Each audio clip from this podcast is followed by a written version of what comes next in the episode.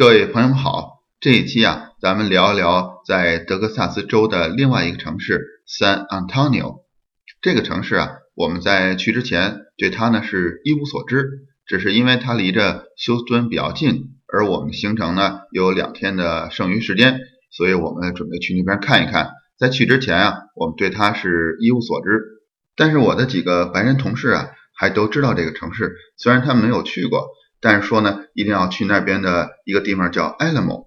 至于这个叫 Alamo 的地方到底是做什么的，我并没有细问。但是这个词啊很耳熟，因为在美国有一个租车公司就叫 Alamo。至于这两个之间有什么关系啊，我还不知道。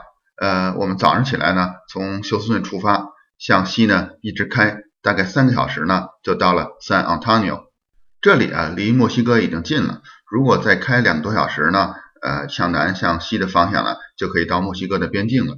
因为啊，还没到中午，所以我们没有去进城去酒店，而是到了城南边的一个景点，叫 Mission San Jose。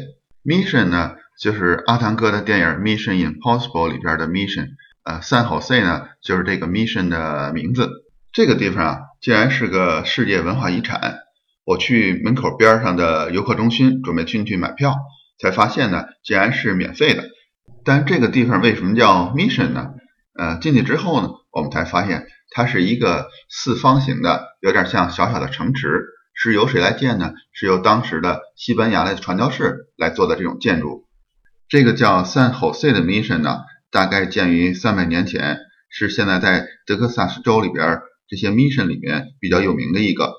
在这个四方的墙里边呢，主体的建筑是一个教堂。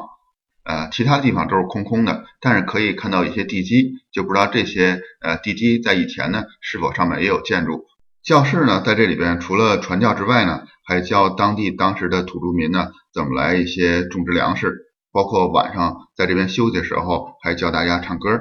对这些历史感兴趣的朋友呢，可以查查当时在三百年前欧洲人呢，尤其是像西班牙人来到墨西哥呀、美国南部这些地区。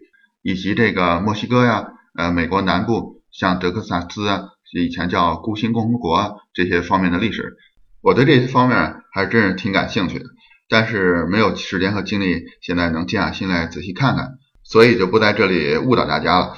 不过有一点啊，我可以略微卖弄一下，但是这对大家来说呢，还是挺实用的，因为像一些那个西班牙语的餐馆啊，地点的发音呢，大家要留心一下。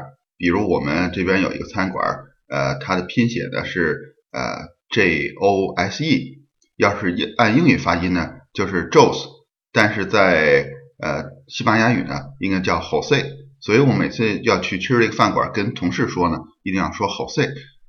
同时呢，呃，也是为什么我知道这个 Mission，刚才说的这个 Mission 叫 San Jose。呃，它的拼写呢，实际上跟那个词是一样，跟刚才说那饭馆词儿是一样的，但是不能管它叫 San Jose，而应该叫它 San Jose。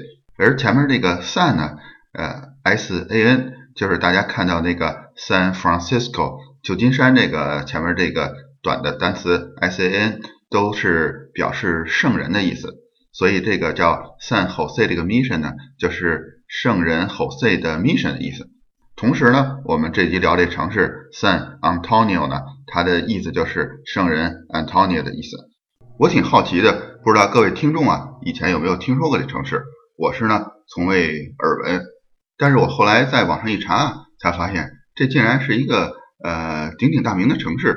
呃，先说人口吧，它的人口呢，在美国呢排名第七，而前六名的城市呢，就是像纽约、洛杉矶、芝加哥、休斯顿、费城。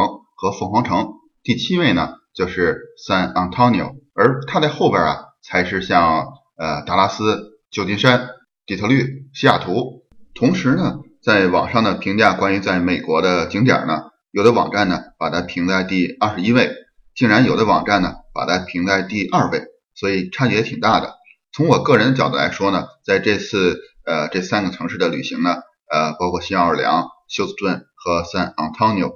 我认为呢，San Antonio 里边的 River Walk 是在这个三个城市里最让我流连忘返的地方了。说起这个呢，这有点像呃，在比利时的一个城市叫根特，呃，这个城市呢离布鲁塞尔也不远。我曾经在那边呢逗留过一个晚上，呃，我觉得那个城市是让我觉得在比利时呢最漂亮的城市。呃，同时呢，在偶遇的一个比利时人，他很惊异我来到这个城市来来参观。他对我讲呢，他说你选择来根特呢是一个非常正确的选择，因为他自己觉得它比布鲁塞尔要漂亮很多。咱们再说回 San Antonio 这个城市呢，呃，最吸引人的景点呢叫 River Walk，它呢，呃，怎么形容呢？就像咱们南方的水乡，这一条河呢通过市中心穿过，但是在市中心呢有一些分支的水道，在这个水道的边上呢都是饭馆。而且这个水道和饭馆的地势呢，比城市会低一层。这样呢，在城市里边，如果开车经过呢，实际上是看不到这个呃河流和这个饭馆的。呃，这样就形成一个类似立体的城市。在那个马路呢是一层，然后水道呢和边上的这些饭馆呢是下面一层。每个饭馆呢又在自己前面露天的地方呢摆了很多餐桌，每个餐桌上面呢有一把遮阳伞，所以这些。呃，遮阳伞的颜色又不同，然后彩色的遮阳伞呢，又组成了一个新的风景。到了晚上呢，呃，河道边上的树木，还有这些餐馆啊、酒店啊，都装饰上了彩灯。然后您可以在这里啊租上游船，然后呃畅游这边的水道，这是一个非常呃美妙的夜晚。所以我的建议呢，就是您订的酒店呢，一定要离这个 River Walk 呢非常近。呃，我们呢是还要走五到。十分钟的时间，但是我们发现呢，在这个河边呢，就有呃酒店，像希尔顿呀，在这个酒店的楼上呢，您如果买的是这个呃可能有河景房的话，可以看到整个 River Walk 的夜景。现在的河道呢，比以前又加长了，可以开到一个大的商场里面。所以您坐在这个游船上面啊，它在原来的方形的河道上转一圈之后呢，还会走到拓展的河道，开到一个商场里边转一圈。这个呢时候呢，商场里边也非常热闹，使您整个这个呃晚上的心情啊都变得非常的愉快。这个 River Walk 边上啊有非常多的餐馆，一家呢挨着一家，当然很多是这个墨西哥风味的。但是对于我来说呀，也真是挺难分辨出来哪家餐馆呢做的是纯正的墨西哥风味的，还是哪家呢是为这个游客准备的。但是我想值得一提的呀，就是一种。配着玉米片儿似的，叫瓜克莫里酱。这个呢是由这个服务员呢现给您做的。这个玉米片儿啊，看起来挺像薯片的，但是由这个玉米面做的。呃，是这个墨西哥餐厅啊经常吃到这个前菜，在这个主菜上来之前，配它的酱呢，其中有一种呢是主要由这个牛油果做成的，叫瓜克莫里。